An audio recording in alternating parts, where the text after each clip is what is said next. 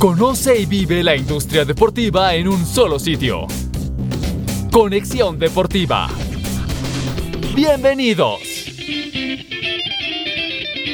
Bienvenidos a un nuevo episodio de Conexión Deportiva. En esta oportunidad tenemos como invitada a Catherine Pimienta, gerente de mercadeo y comercial de la DIMAYOR. Conversamos con ella sobre el trabajo que viene realizando en la DIMAYOR y sus proyectos actualmente. Su paso por Conmebol, sus inicios en la industria deportiva y el papel de la mujer en la industria como tal. Síguenos en nuestras cuentas de Instagram y Facebook, arroba con Deportivo Oficial. Catherine, ¿cómo has estado? ¿Cómo va todo? Hola, José, muy bien. Quiero decirte que gracias, gracias por la paciencia y por darme esta oportunidad.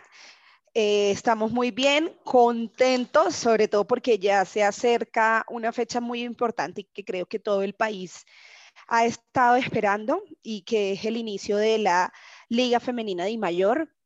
Y esperamos que todos, así como nosotros desde la I Mayor nos estamos preparando para que vivan la Liga Femenina, eh, también la puedan disfrutar. Qué bueno, eso es importante saberlo porque pues desde Conexión Deportiva estamos generando los espacios de conexión de abrir puertas para el fútbol femenino y hemos tenido entrevistas con, con Vanessa Córdoba y con su manager Claudio Espina, tratando de, darle una envergadura mucho más en el papel de la mujer en la industria deportiva y obviamente otras personas como Carolina Jaramillo y Diana Osorio que, que han sido reconocidas en el medio. Cuéntame, Catherine, ¿cómo ha sido ese trabajo en Di Mayor? Arranquemos por acá porque es lo, el inicio. ¿Cómo ha sido ese proceso de trabajo durante todo este tiempo? El involucramiento, el desarrollo de nuevas estrategias y obviamente pues una mujer dentro de toda esta envergadura de, de proyecto y de, de empresa como tal. Pues bueno, yo creo que, que, aunque suene redundante, debemos iniciar por el principio. Y, si bien hoy estoy en Dimayor, ha sido por un proceso, una carrera dentro de la industria del fútbol que vengo desde hace nueve años. Eh, digamos que me inicié en el fútbol aprovechando el exitoso Mundial Sub-20 que tuvimos en nuestro país es vinculada dentro del comité organizador local de la Copa Mundial Sub-20 de la FIFA 2011. Em, y bueno, desde ese momento quedé enganchada. Como dicen, el fútbol es algo de pasión, pero no solamente dentro de la cancha, sino también por fuera. Es una industria completamente apasionante, es una industria que así como, como muchas ha evolucionado y este año sí que más. Eh, digamos que ya no, es solamente mirarlo y bueno, especialmente lo que yo hago día a día, no va más allá de mirarlo, los resultados en el partido, en la técnica, en la táctica, sino en lo que está en el entorno, eh, tomando como centro y principal a esos fanáticos. Creo que, que es lo que más, eh, los que trabajamos especialmente en el área de mercado deportivo, es lo que nos apasiona, poder entender ese fanático, el que nos ve en las pantallas, el que pueda ir a los escenarios, a los estadios, el que con solamente estar por fuera y que le nombren fútbol sientan esa pasión. Eso es lo que nosotros perseguimos eh, día a día. Y bueno, en Di Mayor inicié en el 2017 eh, tengo, actualmente mm, me desempeño como la gerente de mercadeo y comercial de la DIMAYOR.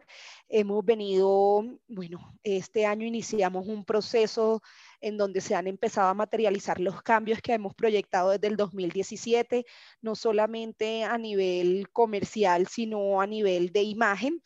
No sé si, si, y es a lo que me refiero, cuando digo que miramos el entorno y no solamente el partido, eh, pero hay muchos cambios que se han venido realizando con la finalidad de poder ir darle una visibilidad más internacional a, nuestro, a nuestra competencia nacional. Entonces, eh, pues bueno, ya al ver materializadas ciertas acciones nos hace sentir eh, no solamente a mí, sino al equipo o las personas que trabajan conmigo y alrededor, incluido desde los patrocinadores y todos los compañeros de, de la DIMAYOR, nos hace sentir realmente mm, agradecidos y por, por todo lo que los cambios que se han logrado hasta la fecha y sé que vendrán más.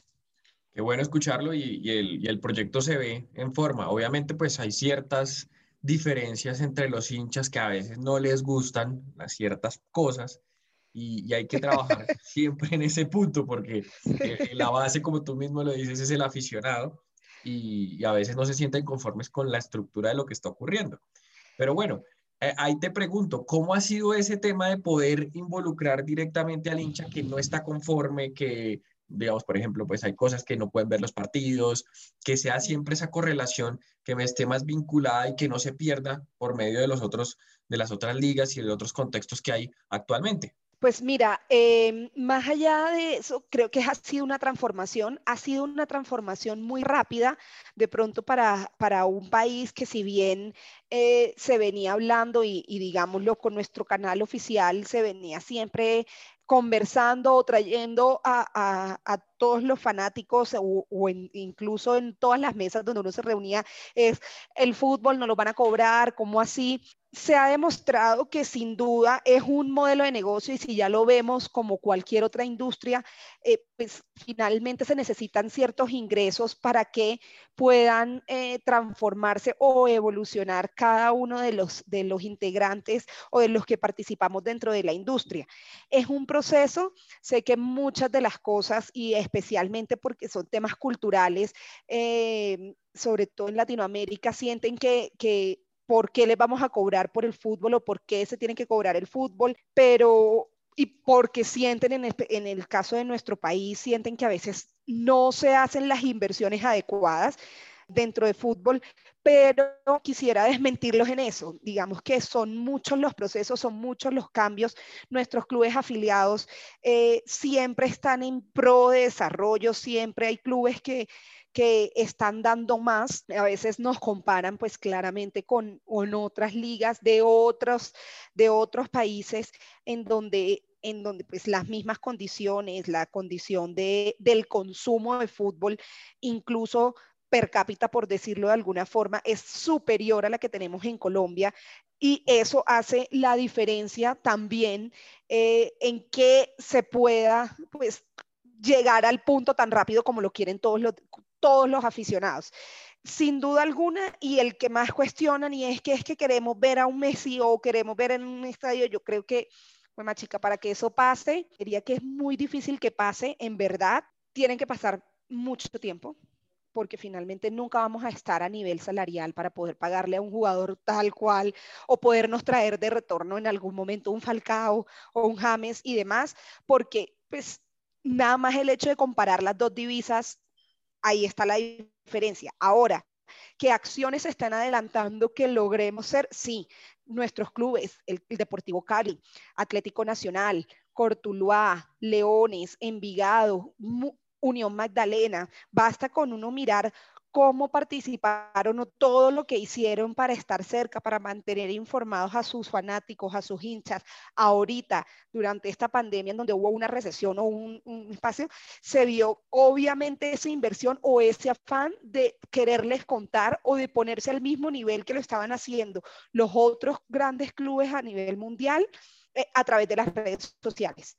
Por ejemplo, eso como un, ejemplo práctico y básico de lo que ha ocurrido. Incluso lo podemos mirar como Di Mayor también. Nosotros digamos que le pusimos el acelerador a muchos proyectos que quisiéramos que hubiese podido salir eh, de una mejor forma o hacerles un lanzamiento especial, pero y creo que alcanzamos muchas cosas como el hecho de poder desarrollar la I-Liga Di Mayor que muchos también aficionados de fútbol y no solamente del fútbol tradicional, sino ahorita el fútbol de los juegos electrónicos o pues de los que son amantes a FIFA, estaban pidiendo. Y lo hicimos, y lo hicimos realidad. Eh, muchas veces, y sí lo digo, y lo digo con, con a veces un poco de dolor, siempre nos gusta mm, estar tirando piedras a lo propio y opacamos lo bueno que hemos desarrollado nuestras marcas patrocinadoras también se encargan de desarrollar acciones que, que, realmente buscan acercar a los hinchas. Ahorita, por ejemplo, Águila está con una activación genial en donde si bien eh, el hincha de pronto no pueda estar en el estadio, pueda lograr ver los partidos a través de la plataforma de nuestro canal aliado que es Win Sports Online. Betplay también trata de contarle a los hinchas la otra parte del fútbol desde la estadística, desde los datos, o sea, que, realmente obtengan información valiosa y, y, a veces eso pasa por desapercibido. Golti, que es una marca que viene con nosotros hace 30 años y se desconoce todo lo que ha hecho dentro del fútbol colombiano, eh, las acciones que hacen por fuera de, de simplemente entregar el balón, es, es realmente importante y en eso estamos trabajando día a día para acercarnos. Ahora, volver al hincha construir en el entorno del aficionado desde la I mayor es un proceso, es un proceso que viene de una transformación de, de, ser más cercanos, de mostrar esas, esas otras acciones que van más allá de lo que hacemos en simplemente organizar. Muchas personas desconocen realmente cuál es nuestra función, nos confunden, creen que la misma federación es la que maneja los clubes o que hace. Entonces, digamos que estamos en esa tarea de, de, contar lo que hacemos, de contar y contar cómo lo hacemos, no simplemente de decirlo, sino cómo lo hacemos y es parte de lo que día a día también trabajamos desde esta área. Eso, eso es importante porque pues, yo te digo que a la gente le falta conocer mucho más de, del desarrollo y eso de pronto es falta de, de, mostrarlo, decir, mire, estamos haciendo esto, estamos mostrando esto, estamos logrando esto. Y, y yo creo que es una evolución que se va dando. Obviamente, pues la gente le gusta comparar y, es imposible hacerlo con una transmisión, por ejemplo, de Premier League, Liga Inglesa, que es eh, supremamente avanzada con respecto a lo que estamos acá logrando. Yo sí te quería preguntar, y, es, un punto, algo antes de la pandemia, ¿por qué en este país no se han hecho los FanFest? ¿Es tan complicado hacerlos? Porque eso sería una generación de contenido para que eh, se pueda dar una mayor relación entre el hincha que va al estadio y que retorne a la familia con lo que hace una activación de marcas de, de los diferentes patrocinadores que tenga tanto el equipo como el mayor. Bueno, te cuento un poco, precisamente una de las transformaciones que como Bimayor eh, viene en este nuevo ciclo que inició este año un poco atípico, pero eh, que tenemos igual proyectados a poderlo realizar, es sobre esos espacios de consumo en entorno al fútbol sin que precisamente sea simplemente ir a ver el partido 90 minutos y me devolví. No, sino que la gente pueda vivir la experiencia del fútbol antes incluso durante y en el post partido. Ahora bien, hay una gran diferencia y creo que, que eso también es de desconocimiento en muchos de nuestros aficionados. Eh, o si no es de desconocimiento, no conocen todo el proceso que tienen que hacer tanto nuestros clubes como la de mayor incluso en, en términos de apoyo para poder desarrollar. Eh, a diferencia de, de, muchos de los países, y, y, me atrevería a decir que casi que somos como únicos, Nuestros escenarios deportivos no pertenecen a nuestros clubes, con excepción al Deportivo Cali. En las otras partes del mundo, pues cada club tiene su escenario insignia y les pertenece. Eso les da muchísimas facilidades, tanto para transformarlo como para hacer disposición de esos espacios. Un caso práctico y rapidísimo. Bogotá Campín es un escenario que es compartido por dos clubes, en ocasiones hasta tres, porque dependiendo del tipo de partido, también ha participado Equidad en ese escenario los trámites frente al Instituto de Recreación y Deporte, los espacios públicos, infortunadamente a veces no son tan rápidos, incluso esos papeles, esos, esos permisos, eh, bueno, tiene un tinte especial por ser la capital del país.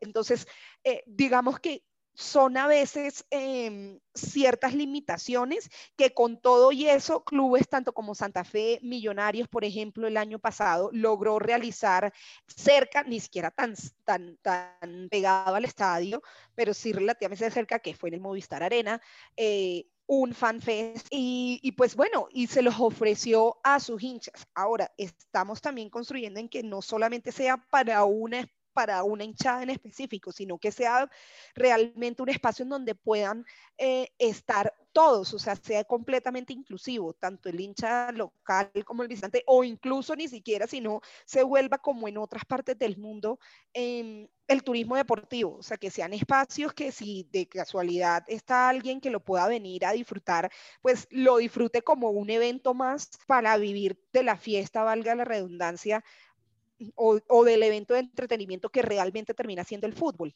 Eh, eso es, ese es nuestro plan, esperamos poderlo desarrollar realmente, o sea, hacerlo, hacerlo realidad y que el otro año, pues sí, las condiciones de, de ahorita de, del tema del COVID y demás no los dejen poderlo realizar. E, es importante escucharlo porque pues todo el mundo se cuestiona, o sea, no te digo mentiras que varias personas dicen, pues el espacio que tiene, por ejemplo, el campín da para ello perfectamente porque la tribuna oriental hacia allá hay un terreno súper largo y específico para que se genere tanto trabajo en esos espacios mucho mayor como también activaciones de marca y que se genere una, una relación mucho más con el, con el hincha. Y nadie lo sabe, pero la complicación pasa por ciertos aspectos. Yo me atrevería, perdóname ahí, José, también me atrevería, en, ahorita que mencionaste, por ejemplo, a Carolina y a Diana. Diana tiene, lidera una empresa que, que, creo que, que dentro del país eh, se ha ganado un posicionamiento y porque ha entendido lo que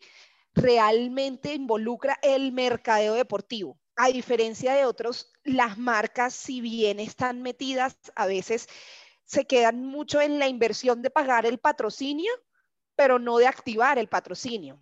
Entonces, eso también deben hacer, eh, no solo como nosotros como entidad o nuestros clubes, sino también de las marcas que finalmente son las que, que que también pueden llegarle a ese consumidor, de, involucrarse o de montarse en esos proyectos. No sé si tenga que ver mucho temas a veces de costos, que van a realizar cualquier cosa y de pronto se les sube impresionantemente el tema de costos y entonces se vuelve un desarrollo inviable. En la oportunidad que tuve, por ejemplo, con, cuando trabajaba con selección, algo que hacíamos lo hacíamos dirigido a un público, no para todos, pero era algo que hacíamos mucho con eh, los patrocinadores, todos de la Selección Colombia, eh, que estaba ubicado en el, en el parqueadero del, del metro y, cada una de las marcas podían unas actividades y la gente llegaba antes y estaba ahí, atendían, eso sí se hacía, digamos, y era como una experiencia que tenían, pero la idea es poderlo sacar incluso desde ahí. O sea, que esté un espacio ahí, ¿por qué no pensar en que esté en otros lados,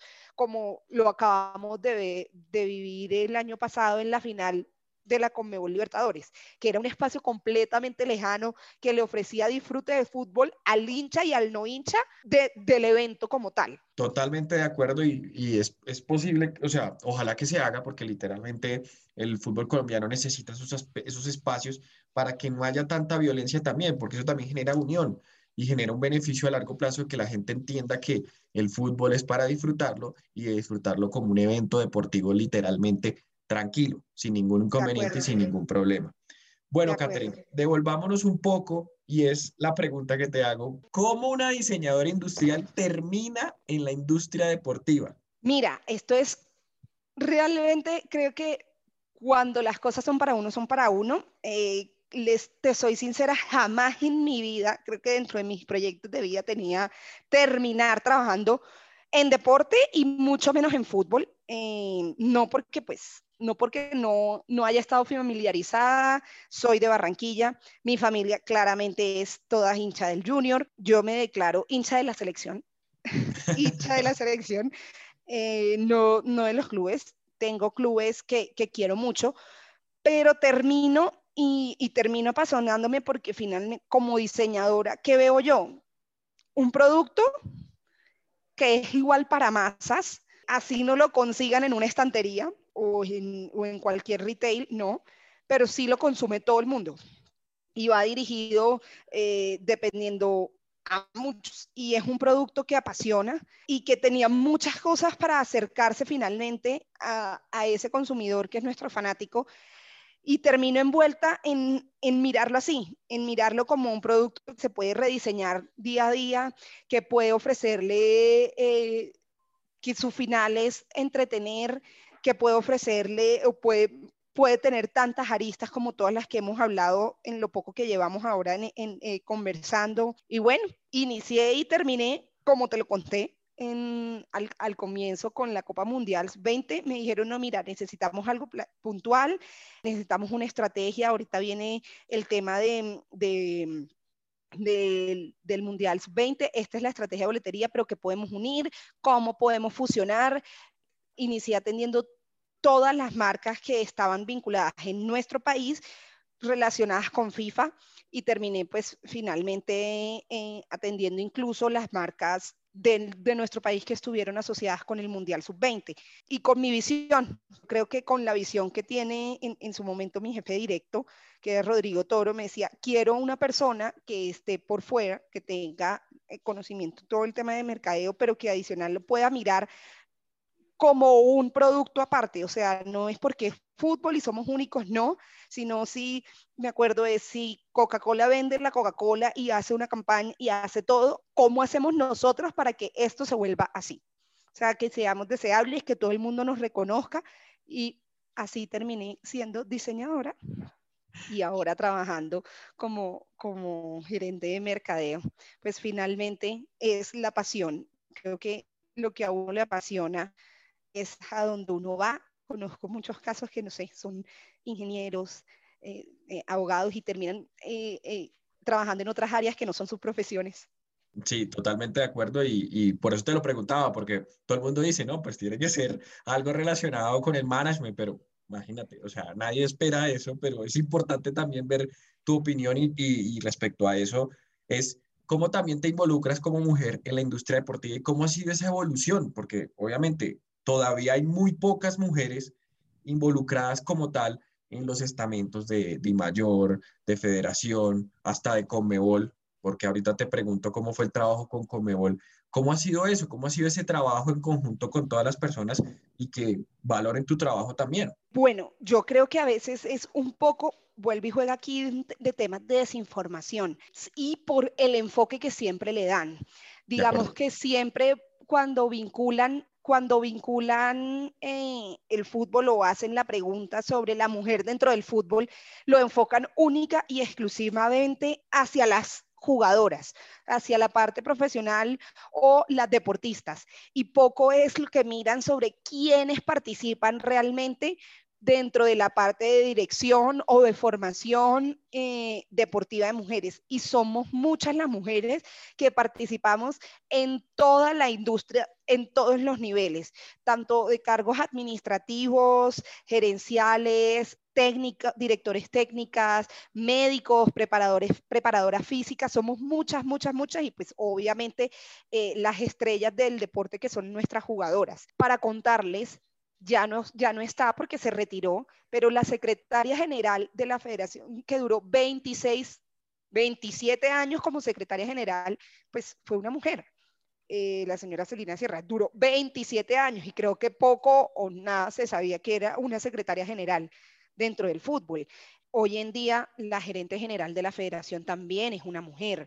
Dentro, de, em, dentro del fútbol, y bueno, cómo está la participación de la mujer, creo que cada vez es, mayor, ha ido creciendo y sobre todo en una voz de participación lo vemos desde FIFA con Fatma Zamoura, que también es secretaria general, por el, por el interés y digamos que ha puesto desde la misma FIFA, incluso con Mebol, en, en reforzar eh, la, la, participación de la mujer en, en todas las instancias y la formación también y ese tabú, y, lo puedo decir también a nivel de Sudamérica, de la mujer dentro del mismo fútbol, de que ya no se vea, creo que eso es también parte de responsabilidad de nosotras.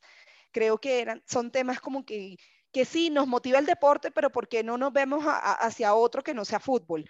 ¿O por qué no nos impactamos? ¿O por qué no de, incluso desde otra área? No sé, como desde la dirección o de la creación de, otro y no participando dentro de la misma industria, sino desde otra área. entonces, eh, creo que cada vez está creciendo mucho más. Somos muchas más las mujeres que tenemos el, eh, también voz y participación. Somos muchas más las mujeres que hoy en día estamos, digamos, de manera activa y proactiva también buscando que se equiparen equiparen, no que se igualen, sino que se equiparen eh, las condiciones de la mujer dentro de la industria. Y digo que se equiparen y que se igualen porque, vuelvo y digo, como en todas las industrias, y creo, a veces se hace más obvia en el deporte, pues por todo, porque tiene figuras como Abiwamba en Estados Unidos, como Rapino también en Estados Unidos, pues como, o como, ay, la Pelé en Brasil, como Marta, pues, eh, que se vuelven como voces em, y siempre las enfocan hacia el tema salarial. Y eso realmente pasa en todas las industrias. Hace poco eh, veía o refrescaba una, una entrevista en donde le preguntaban a un tenista muy importante, ya me vas a decir cuál es si la has visto, que cómo miraba el tema, incluso en, el mismo deporte, de la disparidad en, en, el tema de los salarios. Y él decía, a ver, creo que es un un proceso y es un proceso que estamos comenzando, de pronto tardío, pero lo importante es haberlo comenzado y vamos por el buen camino. Y decía, no me puedes preguntar eso, creo que va a ser un proceso y en algún momento o en algún momento lo que va a hacer es que cada vez la brecha se va a cortar más.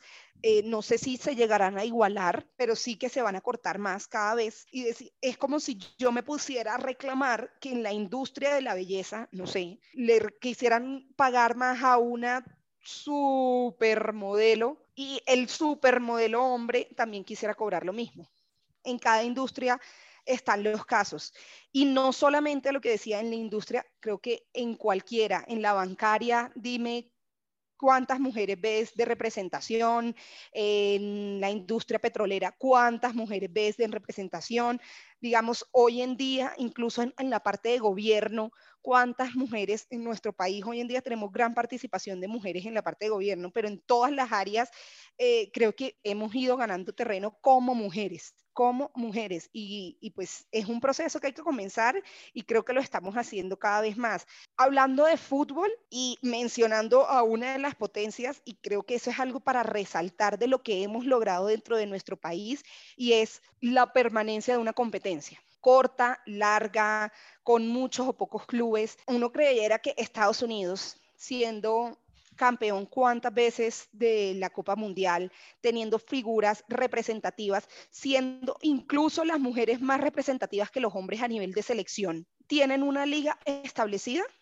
¿O cómo ha sido el proceso de, la conformación real de una liga en Estados Unidos? ¿Qué, ¿Qué importancia tiene o no dentro del fútbol, digamos, femenino, verlo realmente como una actividad de desarrollo, como una actividad profesional?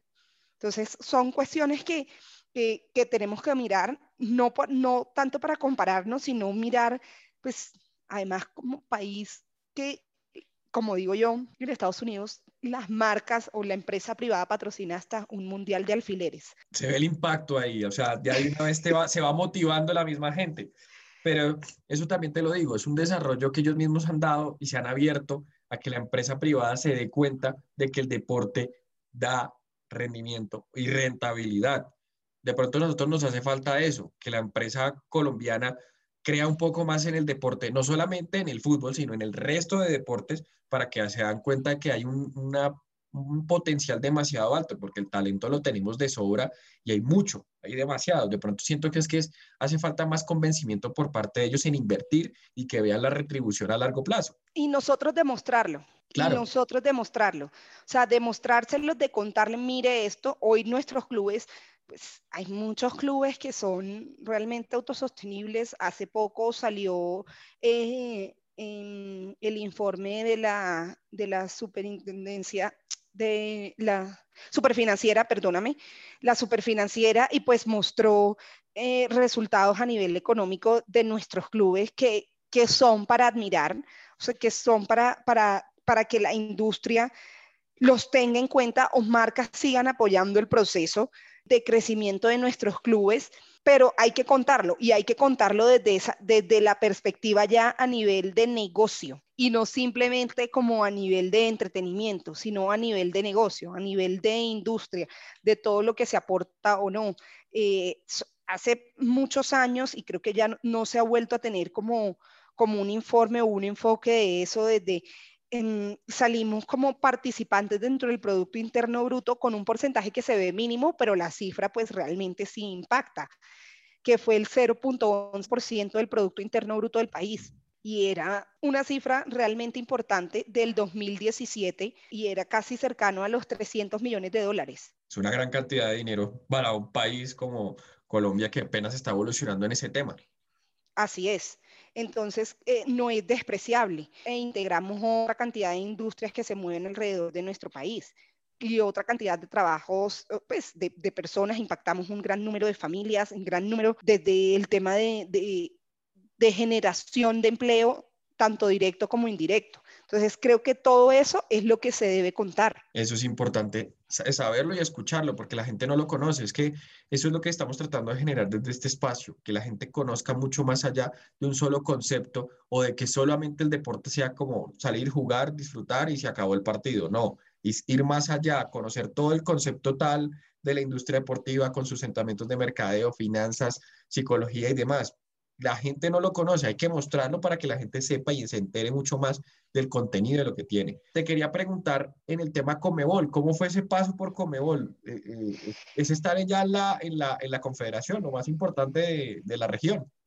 Tuve la oportunidad con la Copa Centenario de ser em, el protocolo oficial para la Comebol y de manejar varios de los escenarios en este nivel, también tanto en la parte de, marca como en la parte de, relaciones públicas con todas nuestras federaciones, con las federaciones adjuntas a la CONMEBOL e incluso en ese momento con las de la CONCACAF, como sabrán que se había mezclado, eh, las selecciones se habían mezclado en, en, esa, en esa Copa América centenario, una experiencia maravillosa porque también fue en ese, en, ese inicio de transformación de la Conmebol, de lo que vemos hoy en día. Hoy pues seguramente las personas tienen, tienen la memoria más fresca de lo reciente o, o hechos recientes de la Conmebol, pero ha sido un proceso que ha venido en transformación desde el logo de la Conmebol, desde la marca, desde la, de, la gestión incluso eh, de temas comerciales, de mercadeo, desde la estandarización de la imagen y de sus, y de sus competencias. No sé si se dan cuenta en, en las competencias de clubes, por ejemplo, que lidera Comebol Libertades y Suramericana, eh, el nivel tanto en producción como en el entorno del, del escenario. Digamos que, que con orgullo puedo decir que en Sudamérica sí se puede lograr, ahorita que hacías la comparación, transmisiones a nivel de la Premier League, sin duda alguna se irá adoptando, pero teniendo en cuenta nuestra cultura. Que, eso es algo también que deben, debe entender eh, el que consume nuestro fútbol. No es fútbol inglés, nuestro fútbol es un fútbol suramericano. Eh, y eso es lo, lo que nos hace diferentes y lo que nos hace resaltarnos incluso eh, dentro, de, dentro de la comparación con estas ligas, o bien sea la liga europea la liga inglesa, la liga alemana. El tipo de, el tipo de fútbol y el mismo entorno, el mismo entorno, desde las hinchadas, que creo que, que la única emoción, y lo pueden decir, pues un partido como el de la final, River, Flamengo, Dios mío, esas hinchadas cantando y demás, se sentirá que rompería, creo que el tema de, ruido en cualquier, en cualquier país. No saben la, experiencia, no saben el tema de producción, no saben lo que se logró en, esa final. Fue realmente, superó las expectativas que se tenían, tanto a nivel de producción como a nivel eh, de, logística del partido como tal. Entonces, eh, creo que Qué bueno, como experiencia ha sido maravilloso eh, ver todo lo que han llegado a realizar eh, desde Comebol. Eh, están evolucionando cada vez más, como dicen ellos, que tienen dentro de, dentro de su línea la evolución, están evolucionando cada vez más, incluso para exigir tanto a las federaciones como a los clubes que participan ese mismo nivel o ese mismo estándar para hacer más grande el fútbol suramericano. Qué bueno, no, eso, eso me parece espectacular y, y pues haber tan tenido esa experiencia te da una fortaleza mucho mayor para asumir los retos que se vienen con Mayor aquí en ahora en adelante. ¿Por qué no pensar en alguna final única? Una final única nacional, quién sabe tuvimos una experiencia por, por, por, por, eventos externos, pero no fue nada malo. El ejemplo que tuvimos con la, la final de Pasto Junior, que se tuvo que realizar en el Campín, un evento que unió a las dos hinchadas, que tuvo un espectáculo en un, en un escenario neutro, que vinieron buses de Pasto, que llegaron vuelos y buses de, de, Pasto pues, y de Barranquilla en una final, no sé, creo que, que, puede ser a un, un proyecto a mediano plazo, pero que puede ser transformador. Sí, y también para generar de paz, porque siento que ese es el, el, tema también que genera un poco inconvenientes para, digamos, ese tipo de finales en nuestro país, porque pues obviamente todavía existe el concepto de las barras bravas, de los inconvenientes, del entorno que no se puede dar, generar un espacio, un fanfest por lo mismo. Entonces, eso se puede ir dando a medida de que la gente vaya cambiando su forma de pensar del, del deporte como tal y que lo disfruten más. Bueno, para cerrar, Catherine, y ya es concluir, la, concluir la, la, entrevista, vamos a hacer un ping-pong, te voy a hacer una pregunta, una respuesta y cerramos la entrevista, ¿te parece? Listo, claro que sí. Bueno, un plato. Ja, ¿Qué más que patacón con queso? Siempre es bueno. Un libro. El más reciente y que me parece bueno por ver también la transformación o la participación de la mujer, el de Michelle Obama. Un país. Un país por fuera del mío. Sí. Eh, bueno, eh, me gusta mucho Alemania. Un hobby. Bailar. Y por último, ¿qué es lo que más te apasiona? Lo que más me apasiona, vivir. No, eh, de, realmente, lo que más me apasiona es vivir, disfrutar, disfruto, trato de disfrutar ahorita con todo el tema de, de la pandemia, vivir, disfrutar a mi familia eh, al máximo y bueno, me apasiona ver a mi selección. O cuando cualquier colombiano a cualquier instancia, sea en deporte, eh, eso me apasiona, me apasiona ver que somos capaces de hacer grandes cosas y que, y que a veces, como te dije ahorita, a veces no resaltamos lo valioso que somos. Qué bueno, Catherine, te agradecemos mucho por este espacio. Sé que ha sido complicado, has tenido mucho trabajo durante estos meses por el tema de la reanudación del torneo, pero desde Conexión Deportiva te agradecemos mucho y te volveremos a tener más adelante para que sigamos charlando de todos los proyectos que tenga Di Mayor y generar fuente de información para que la gente los conozca mucho más. Por supuesto, José, a ti mil gracias por invitarme a este espacio y bueno, espero que haya muchas cosas más buenas para poder contarles y poder ver juntos la transformación de nuestro fútbol.